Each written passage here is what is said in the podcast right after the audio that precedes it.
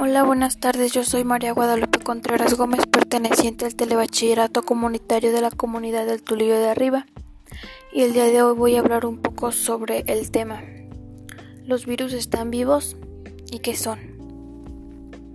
Los virus son tan viejos como la vida misma, pero los científicos son incapaces de determinar si están vivos. Los virus se inscriben en nuestro ADN, influyendo en la saga humana mediante la mutuación y la resistencia. Cada día tocamos centenares de millones de ellos, puesto que la pandemia del coronavirus obliga a los países a tomar medidas de confinamiento inéditas y amenaza al crecimiento económico mundial. Conviene planearse las siguientes preguntas. ¿Qué es un virus? ¿De qué están hechos? ¿Y cuál es su origen?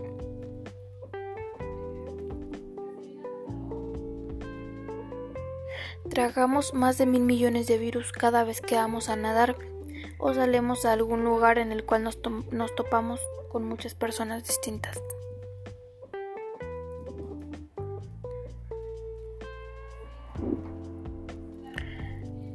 Un artículo publicado en 2011 en la revista Natural Microbiology estimada que había más de un quintillón de virus en la Tierra. Si se colocaran uno al lado de otro, formarían una fila de 100 millones de años luz, es decir, un millón de veces de la longitud de la Vía Láctea.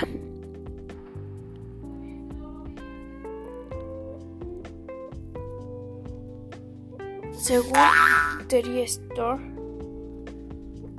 profesora de biología de la Universidad de Wisconsin, Austin y autoria de varios libros sobre la materia, los virus pueden tratarse como paquetes moleculares. Estos envoltorios deben ser suficientemente pequeños para caber en el inferior de una célula con el fin de provocar una infección. Puesto que no tienen células y no pueden y no producen energía mediante la respiración, una definición clave de los organismos vivos, muchos científicos los incluyen los excluyen de esta categoría.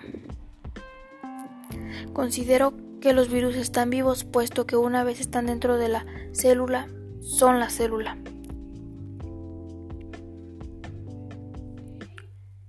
Pues yo considero que los virus no los podemos encontrar en cualquier lado, a todos lados donde salemos hay distintos virus aunque algunos atacan nuestro organismo de manera diferente, algunos provocándonos reacciones secundarias, mientras que otros tal vez ni nos damos cuenta que ya formaron parte de nuestras células.